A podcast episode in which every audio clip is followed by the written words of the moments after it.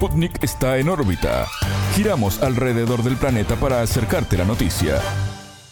Bienvenidos. Desde Montevideo comienza el informativo de Sputnik, en órbita. Somos Natalia Verdún y quien les habla, Alejandra Patrone. Gracias por la compañía. Comenzamos con las noticias. Estos son los titulares. Comienza en órbita. Una selección de noticias para que sepas lo que realmente importa. Titulares. Procesos. La Comisión Parlamentaria del Congreso de Brasil acusó al expresidente Jair Bolsonaro de conspirar para intentar derrocar al gobierno de Lula da Silva. Conflicto. Israel autorizó el ingreso de ayuda humanitaria a Gaza desde Egipto. Complicado. El expresidente paraguayo Horacio Cartes contrató abogados en Colombia para investigar las acusaciones en su contra por el asesinato del fiscal Marcelo Pecci. Terror. Por amenazas de ataques, en Francia se cerraron 10 aeropuertos y en Argentina fue evacuada la embajada de Israel. Fortalezas. El presidente ruso Vladimir Putin aseguró que el comercio con China superará los 200 mil millones de dólares al cierre del año. Elecciones. En Argentina, la mayoría de las encuestas ubican a Javier Milei como el candidato a ser más votado este domingo 22. Estos fueron los titulares. Vamos ahora al desarrollo de las noticias. El mundo gira y en órbita te trae las noticias. Noticias. Procesos. La Comisión Parlamentaria del Congreso de Brasil acusó al expresidente Jair Bolsonaro de conspirar para intentar derrocar al gobierno de Lula da Silva. El informe sobre los hechos del 8 de enero fue elaborado por la senadora Elisiane Gama, relatora de la comisión. El texto afirma que Jair Bolsonaro, con cinco de sus ministros, militares y activistas radicales, instaron a realizar un atentado contra la democracia. El 8 de enero, seguidores del ahora exmandatario vandalizaron las sedes de los tres poderes del Estado en Brasilia. El informe señala al presidente desde el 1 de enero de 2018 al 1 de enero de 2023 como mentor intelectual y moral de aquellos actos. Los delitos son asociación criminal, violencia política, abolición del Estado democrático y golpe de Estado. Las penas, sumadas, pueden alcanzar los 29 años de cárcel. En órbita conversó con Augusto Rúas, doctor en Economía y coordinador del curso de Economía de la Facultad de Campinas. La Comisión Parlamentaria para investigar los hechos de 8 de enero fue creada a principios del año por la oposición al gobierno Lula con el objetivo de crear una versión pública en la que el propio gobierno, por defecto, sería responsable de los atentados en Brasilia. Durante la evolución de esta comisión, el gobierno logró, a través de negociaciones con los partidos, un cambio en la composición de los parlamentarios involucrados, ganando control sobre su agenda.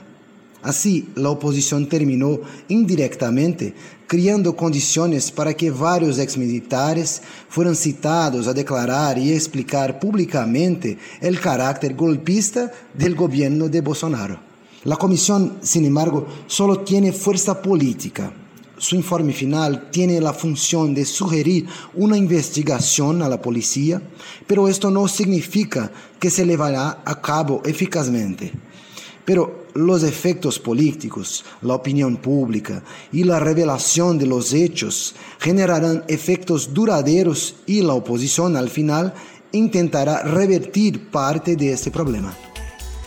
Por su parte, la actual oposición del gobierno de Lula da Silva en el Congreso, afín a Bolsonaro, realizó un informe paralelo que finalmente no fue votado. En su texto responsabiliza a Lula de los desmanes con la tesis de que el gobierno incurrió en omisiones en términos de seguridad. El informe votado será remitido a la Fiscalía General, la cual analizará las denuncias y decidirá si las traslada a los tribunales. La votación de la Comisión Parlamentaria consolidará la percepción pública sobre las responsabilidades del expresidente y de importantes asesores y ministros, incluidos militares retirados, en los ataques a las instituciones democráticas brasileñas. Es un señal del Congreso hacia la responsabilidad penal de los acusados, aunque esté lejos de su implementación legal, que dependerá de investigaciones adicionales y de la justicia brasileña. A la par, la justicia realiza investigaciones penales por los hechos del 8 de enero, ya con seis sentenciados con hasta 17 años de cárcel. Y además hay denuncias contra más de mil personas. En Brasil, las comisiones de investigación parlamentaria se usan como herramienta de desgaste político ante la opinión pública. Esto a raíz de que pocas veces tienen consecuencias legales para los implicados. Bolsonaro sigue bajo investigación por una serie de hechos asociados a su mandato. Hoy, los principales elementos de la investigación están vinculados a los testimonios de su principal asesor, Mauro Cid, investigado por falsificación de documentos públicos y malversación y venta de joyas del Estado brasileño. Tras pasar meses en prisión, Mauro Cid hizo una larga declaración cuyo contenido ha sido investigado y poco a poco difundido por la prensa brasileña. Las consecuencias para Bolsonaro aún son inciertas, pero crece la posibilidad de que sea arrestado en alguno de estos casos. Escuchamos a Augusto Rúas, doctor en Economía y coordinador del curso de Economía de la Facultad de Campinas en Brasil. Conflicto. Estados Unidos apoyará a Israel hoy, mañana y siempre, dijo el presidente de Estados Unidos Joe Biden al primer ministro Benjamin Netanyahu. El mandatario norteamericano fue recibido este miércoles 18 en Tel Aviv por el líder anfitrión. La visita de Biden fue en el duodécimo día del conflicto palestino-israelí, con el agravante del bombardeo a un hospital en Gaza que dejó más de 500 muertos. Este martes 17, el Ministerio de Salud palestino informó de un ataque que adjudicó a Israel al hospital Al-Ali de Gaza. Por su parte, el ejército israelí rechazó la acusación e inculpó a la organización palestina Yihad Islámica de la acción. Por lo que vi parece que lo hizo el otro bando. Jamás no representa a todos los palestinos, indicó Biden, confirmando su apoyo a la versión israelí. Varios países condenaron la acción sobre el hospital. El presidente ruso, Vladimir Putin, calificó el hecho como una catástrofe. En rueda de prensa desde China, el líder abogó por la creación de un Estado palestino con el objetivo de solucionar el conflicto. En tanto, este miércoles, decenas de manifestantes pro-palestinas se manifestaron frente a la Embajada de Estados Unidos en el Líbano en rechazo a la visita de Biden a Israel. Mientras que el gobierno de Benjamín Netanyahu autorizó el ingreso de ayuda humanitaria desde Egipto hacia Gaza. El sábado 7 de octubre, el movimiento palestino Hamas realizó un ataque sin precedentes en territorio israelí. Tel Aviv informó de más de 1.400 israelíes fallecidos y 199 rehenes de varias nacionalidades llevados al enclave por parte de Hamas. El Ministerio de Salud palestino comunicó 3.500 muertos y más de 12.500 heridos en Gaza, consecuencia de la represalia de Tel Aviv. Complicado. El expresidente paraguayo Horacio Cartes contrató abogados en Colombia para investigar las acusaciones en su contra por el asesinato del fiscal Marcelo Pecci. Así lo confirmó su abogado Pedro Ovelar a medios locales luego de que uno de los implicados en el caso los indicara como autor intelectual del homicidio. El 6 de octubre, Francisco Correa Galeano, autor confeso del asesinato, declaró que Cartes y el narcotraficante Miguel Ángel Insfran, conocido como Tío Rico, estaban detrás del crimen. Para el abogado del exmandatario se trata de un testimonio falso y pretenden averiguar si el hombre fue visitado por la DEA y qué le prometieron por esa información. El fiscal paraguayo de crimen organizado, Marcelo Pecci, fue asesinado mientras vacacionaba en Colombia en mayo de 2022. Cartes, presidente entre 2013 y 2018, se presentó este martes 17 en la Fiscalía Paraguaya con el fin de ponerse a disposición de las investigaciones. El abogado e investigador paraguayo Jorge Rolón Luna dijo en órbita que el ex jerarca tiene una historia de supuestas conductas delictivas vinculación a tráficos ilegales y amistades sospechosas. Esto comenzó en 1985 durante la dictadura de Alfredo Stroessner, cuando fue preso por el llamado escándalo de las divisas. A Cartes lo acusan de falsear documentación para obtener dólares preferenciales. Había dos tipos de cambio en aquella época, había control de cambios, entonces simulaban importar maquinaria y eso no era así y esos dólares lo transferían a una cuenta de un banco eh, en, Nueva York, luego lo volvían a traer a Paraguay y lo cambiaban al precio, digamos, de la calle. Y obtenían un margen de ganancia importante que en aquel entonces fue de 35 millones de dólares. Y luego sale y continúa procesado, pero está prófugo por un buen tiempo y luego resuelve él ese caso tampoco nunca se publicitaron las sentencias que lo absuelven del caso, pero es un caso que termina, digamos. A partir de ahí él aparece, también hubo un episodio en el año 2000 de una estancia que de la cual él era propietario con Darío Messer, procesado por Lavallato en Brasil, amigo de él, con cocaína en el año 2000. Luego de cuando ocurre este caso, El policía y el juez que actuaron en, ese caso informan que en realidad cayó a, a 100 metros donde había eh, eran las tierras de una comunidad indígena. Ese juez terminó siendo un activista, un diputado colorado y activista del movimiento hoy día de, lo, de Horacio Cartes. Y el policía, el comisario Aristide Cabral, hoy es su jefe de seguridad. Y luego él aparece en, en diversos informes internacionales eh, como Panama Papers, Pandora Papers, los Offshore Leaks del 2013, eh, también en la filtración de unos documentos del HCBC.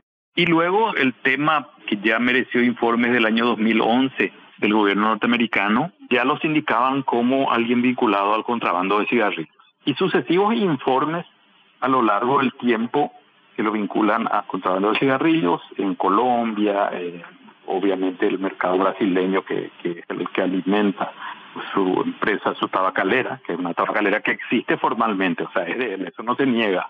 Lo que se niega es que eh, haya vinculación con el contrabando. Quiero eh, aterrizar con eso más reciente, que es la, la sanción por parte del gobierno norteamericano vinculada a hechos de corrupción, lavado, contrabando, etcétera, etcétera. Entonces hay un largo historial. Rolón, exdirector del Observatorio de Convivencia y Seguridad Ciudadana del Ministerio del Interior, señaló que el Partido Colorado, al cual pertenece Cartes, tuvo figuras vinculadas al tráfico de drogas. Entonces Paraguay es un país donde la corrupción es estructural, donde los negocios ilegales son parte importante de la economía. ¿Y qué partido gobierna al Paraguay desde hace casi 70 años con una breve interrupción? El Partido Colorado. Entonces ahí eh, también la vinculación de Horacio Cartes con figuras eh, muy cuestionadas.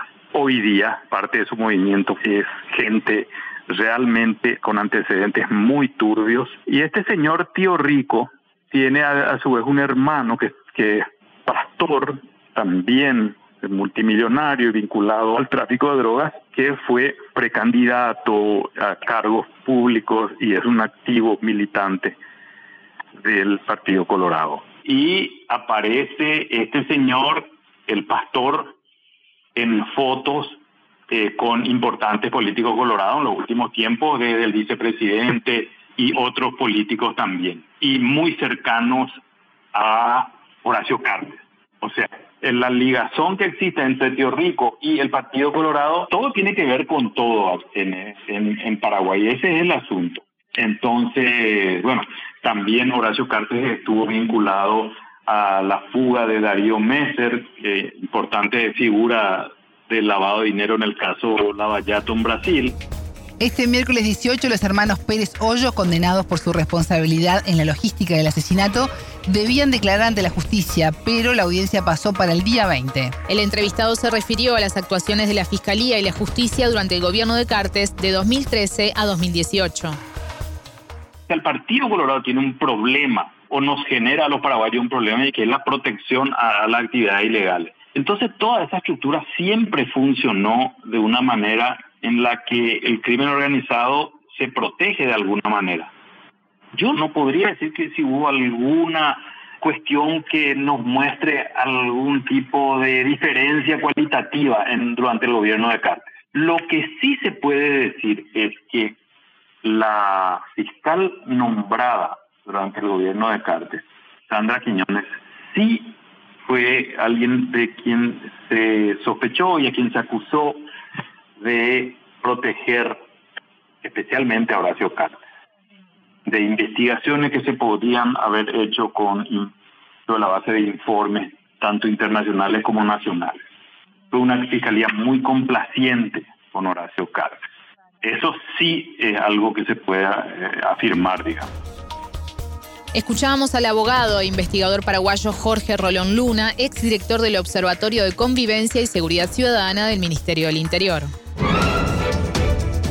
Fortalezas. El presidente ruso Vladimir Putin, de visita en China, aseguró que el comercio entre ambas naciones superará los 200 mil millones de dólares al cierre del año. La meta de 100 mil millones de dólares fue lograda en 2018. Por su parte, el mandatario anfitrión Xi Jinping reiteró que su país apuesta a cooperar con Moscú para defender la justicia internacional. El líder a su vez sostuvo que China no acepta la política de bloques y se opone a las sanciones unilaterales. Putin visitó Pekín en calidad de invitado especial del tercer Foro Internacional de la Iniciativa Franja y la Ruta, realizado los días 17 y 18 de octubre. El proyecto de infraestructuras lanzado en 2013 se inspira en la Ruta de la Seda. Esta antigua red de rutas comerciales abarcó los continentes asiático y europeo durante unos 1.400 años hasta mediados del siglo XV. Su nueva interacción unirá al gigante asiático con naciones de Asia Central, Rusia y Europa por tierra. En tanto, rutas marítimas la conectarán con el sudeste asiático, Oriente Próximo y África hasta América Latina y el Caribe.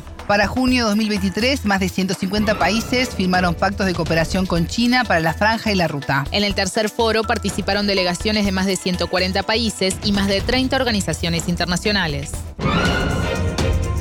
Alerta. En Francia, 10 aeropuertos fueron evacuados este miércoles 18 por motivos de seguridad, al igual que el Palacio de Versalles al oeste de París. Los aeropuertos de Lille, Toulouse y Lyon, entre otros, fueron afectados. En tanto, el Palacio de Versalles, suburbio a unos 19 kilómetros al oeste de la capital, también fue evacuado por motivos de seguridad. En el lugar se encontró un objeto sospechoso tras una amenaza de bomba durante el último fin de semana. Tras el ataque con cuchillo en una escuela de la ciudad de Arras, al norte de Francia, la semana pasada el país elevó su nivel de alerta de seguridad al máximo. Mientras tanto, en Argentina, durante la jornada fue evacuada la embajada de Israel por una amenaza de bomba. La sede diplomática de Estados Unidos en el país recibió una amenaza similar. La situación ocurrió en un día marcado por la visita del presidente de Estados Unidos Joe Biden a Israel, país en conflicto con el movimiento palestino Hamas. Durante su encuentro con el premier Netanyahu, Biden expresó su apoyo a Israel en el actual conflicto que mantiene en vilo a Oriente Medio. Definiciones. La mayoría de las encuestas en Argentina ubican al candidato de la Libertad Avanza, Javier Milei, líder en intención de votos para las elecciones del domingo 22. Según el sondeo de proyección consultores, el economista autodenominado libertario obtuvo un 35%, mientras que el oficialista Sergio Massa recibe el 30,9%. El Centro Estratégico Latinoamericano de Geopolítica refiere 33,2% para Milei y 32,2% para el aspirante oficialista. Sin embargo, la consultora de imagen y gestión pública dio primero a Massa con 28,1 contra 27,2% del postulante de la libertad avanza. A pesar de las diferencias, en ningún caso aparece un ganador en primera vuelta. Si se confirman los sondeos, los argentinos tendrán balotage en noviembre. Este miércoles 18, Milei cerró su campaña en el Movistar Arena de la ciudad de Buenos Aires, mismo lugar de su acto final para las primarias. En esos comicios sorprendió al transformarse en el candidato más votado, mientras que el opositor Juntos por el Cambio fue el partido político con mayor apoyo. La candidata de esta fuerza, Patricia Bullrich, ex ministra en el gobierno de Mauricio Macri, cerró su campaña este miércoles con diversos actos en la provincia de Buenos Aires. Bullrich, tercera en las encuestas, visitó diversas provincias en los últimos días. Esto manifestó el martes 17 en la provincia de Mendoza. Ustedes saben perfectamente que yo siempre he luchado contra las mafias. He luchado contra las mafias sindicales. He luchado contra los kirchneristas corruptos. He luchado contra el narcotráfico. Nunca aflojé. Nunca di el brazo a torcer. Y ahora, en este momento, en el que me toca esta, este rol histórico de ser la candidata de Juntos por el Cambio, aquí en Mendoza, bajo nuestra cordillera, les digo que nunca voy a dar un paso atrás. Ese mismo día, el candidato oficialista y ministro de Economía, Sergio Massa, cerró su campaña en un acto por el Día de la Lealtad Peronista. El ministro de Educación, Jaime Persic, habló con Sputnik sobre cómo llega el oficialismo a la elección. En un momento en que la Argentina está discutiendo cuestiones que son esenciales ¿no? a, su, a la argentinidad, ¿no? discutiendo el trabajo, las condiciones laborales, la educación. Bueno, estamos dando esa discusión y, y, y esperemos poder saldar esas discusiones para construir un, un mejor futuro. De cara a las elecciones es uno, uno de los últimos actos de cierre de campaña. ¿Cómo llega el oficialismo a este día? Bueno, llega con eso, con, construyendo cohesión, construyendo unidad y planteando eh, hacia futuro esto, ¿no? nuestras verdades.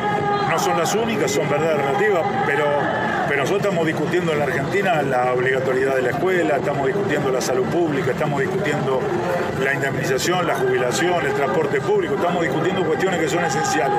En ese contexto nosotros queremos plantear claramente cuál es la, idea nuestra de lo público, de lo social, del Estado, del trabajo, de la producción y comprometernos a un, gobierno de unidad nacional, ¿no? a saldar diferencias con otros actores para poder construir una Argentina que sea mejor. La última, eh, ¿el objetivo es entrar al balotaje para el domingo?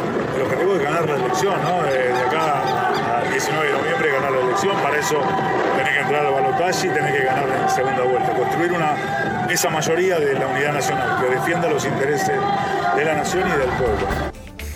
El corresponsal de Sputnik, Juan Lehmann, también dialogó con Julián Domínguez, ex diputado nacional.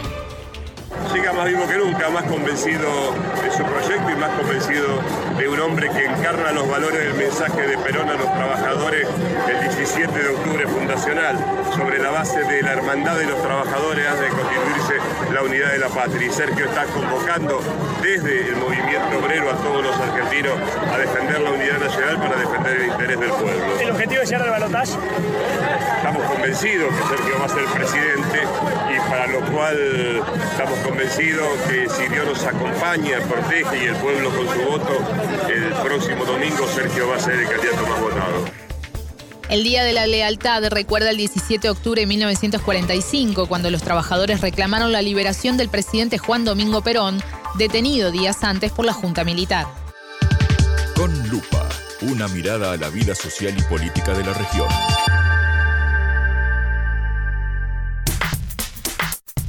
Seguimos con En órbita desde Montevideo y nos vamos ahora a Chile para conversar con nuestra compañera y corresponsal de Sputnik, Carolina Trejo, a propósito del aniversario del estallido social de 2019. Caro, ¿cómo estás? Qué gusto recibirte. Hola Alejandra, bien. Aquí, bueno, atenta a un nuevo aniversario del estallido, que la verdad ya se inició con varias actividades. De hecho, los estudiantes secundarios ya, digamos, se manifestaron en Plaza Dignidad. Hay ya 20 detenidos, así que bueno, vamos a ver cómo sigue el día. Hay como una convocatoria central en la misma plaza ahora después de las 6 de la tarde, ¿no? Que es cuando la gente sale de sus horarios de trabajo. Así que nada, bien atentos a, este día. Muy movida la jornada. Eh, vamos a recordar a los oyentes que entre el 17 y el 18 de octubre de 2019 comenzaron en Chile una serie de protestas masivas en principio impulsadas por los estudiantes, por el alza del boleto, pero que dejaron en evidencia otras problemáticas socioeconómicas de la sociedad chilena. Claro, te propongo hacer un, breve repaso de esos días antes de profundizar en lo que está ocurriendo eh, al día de hoy. Sí, bueno, efectivamente para quienes eh, recuerdan y, si no, digamos, también llamar a la memoria que eh, justamente en esa fecha, de hecho el inicio de esa semana, se había llamado a la alza del metro subterráneo, a, que fueron 30 pesos de alza fueron los estudiantes secundarios los primeros que solicitaron, digamos, eh, el protestar por esta alza, que significaba obviamente una alza del costo de la vida, eh, y ellos eh, comenzaron, digamos, a pequeñas tomas del metro con un grito que era bien conocido, que fue evadir, no pagar, es otra forma de luchar.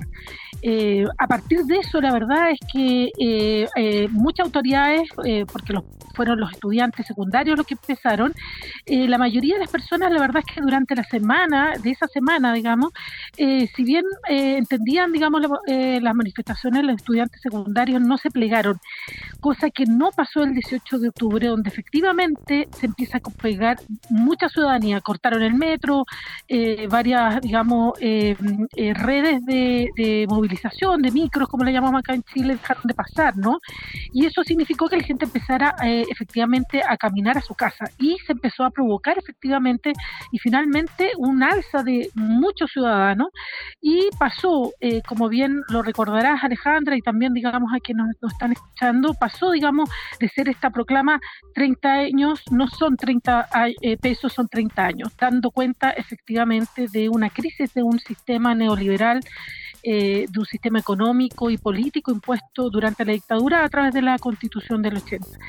Eso, digamos, además, eh, a los dos o tres días, eh, de hecho el 21, hace que el presidente Piñera de la época, de alguna manera, declare la guerra, lo llama así, digamos, estamos en guerra contra un enemigo poderoso, y que se refería justamente a esta ciudadanía movilizada, ¿no?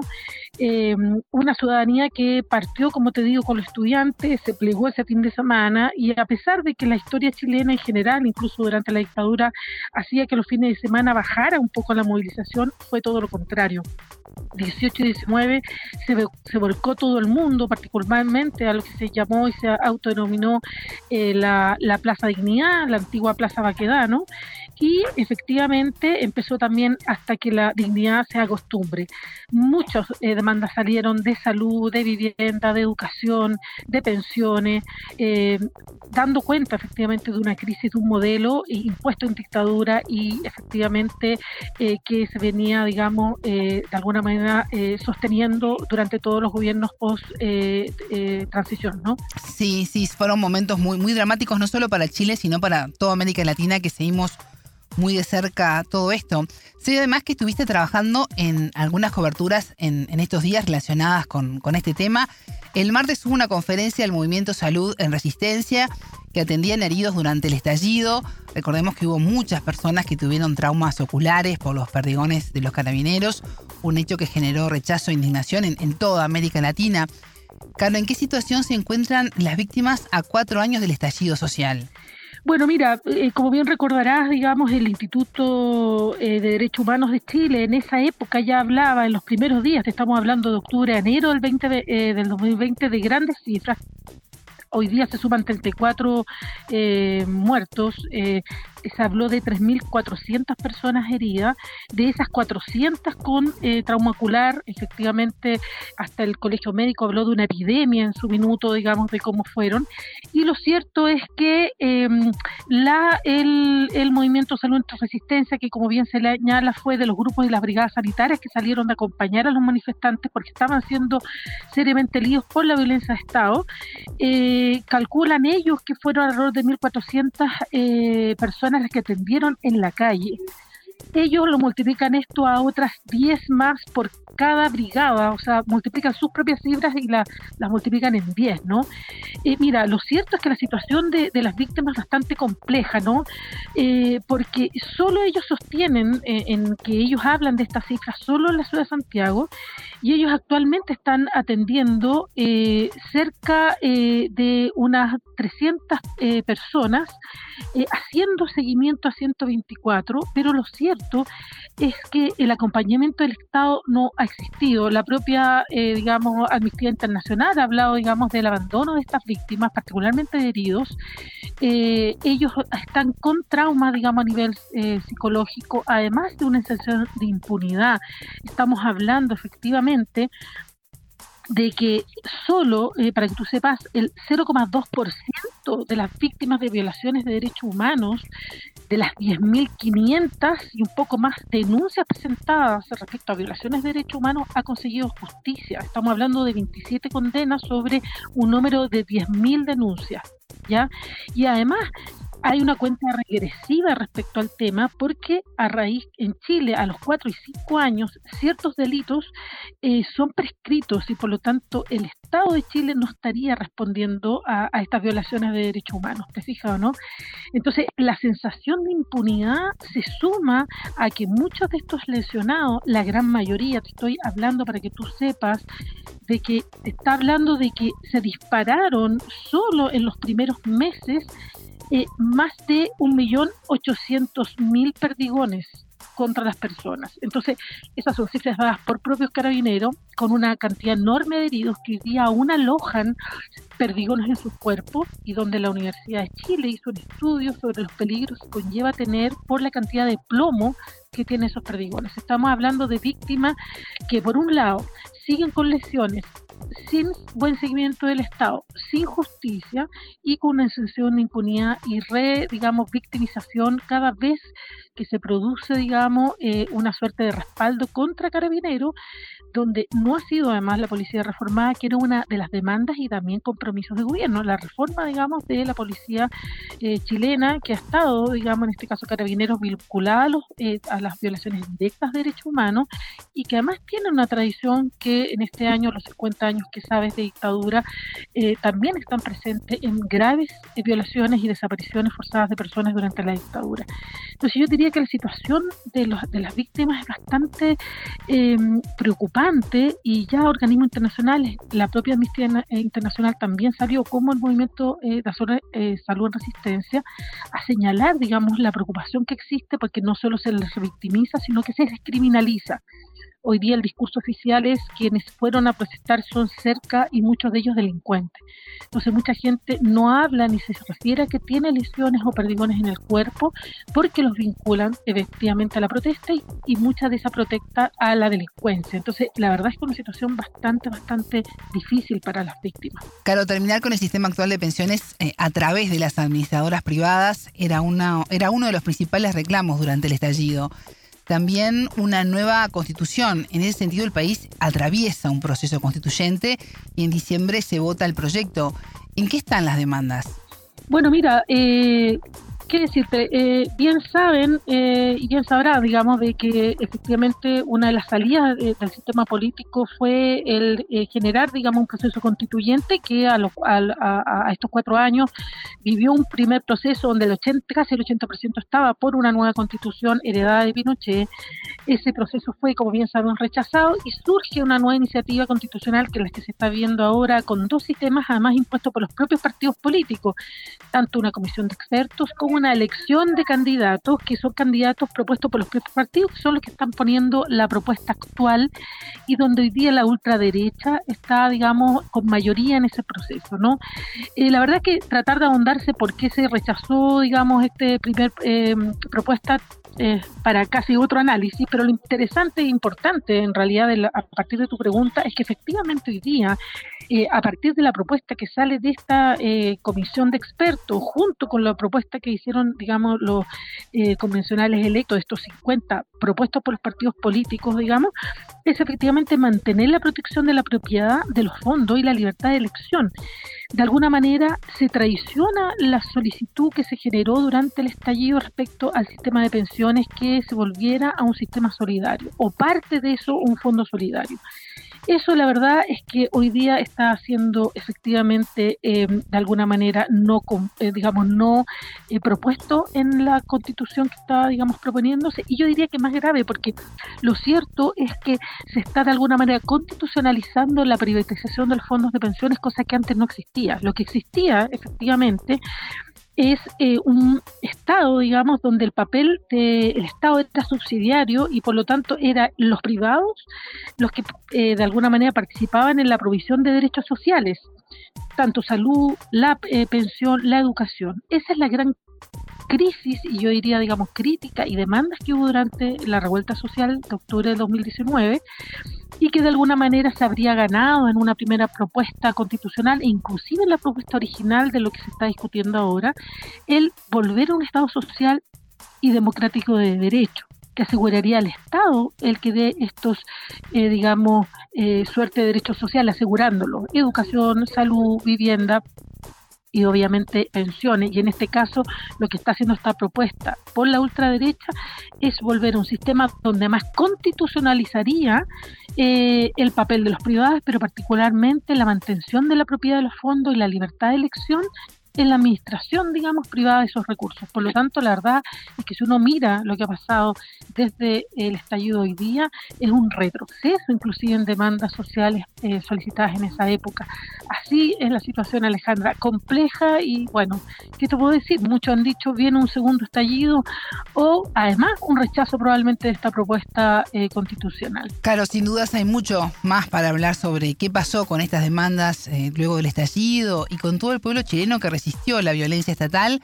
Por ahora te agradezco, Caro, y retomamos el tema más adelante porque hay mucho todavía por resolver, reflexionar y profundizar.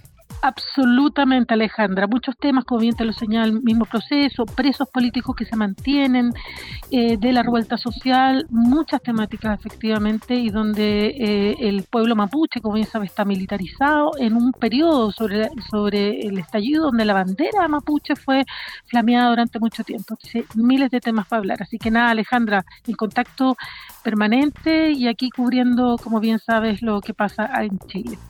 Muchas gracias y buenas tardes para ti también y para toda la audiencia de Sputnik. Era la corresponsal de Sputnik en Chile, Carolina Trejo.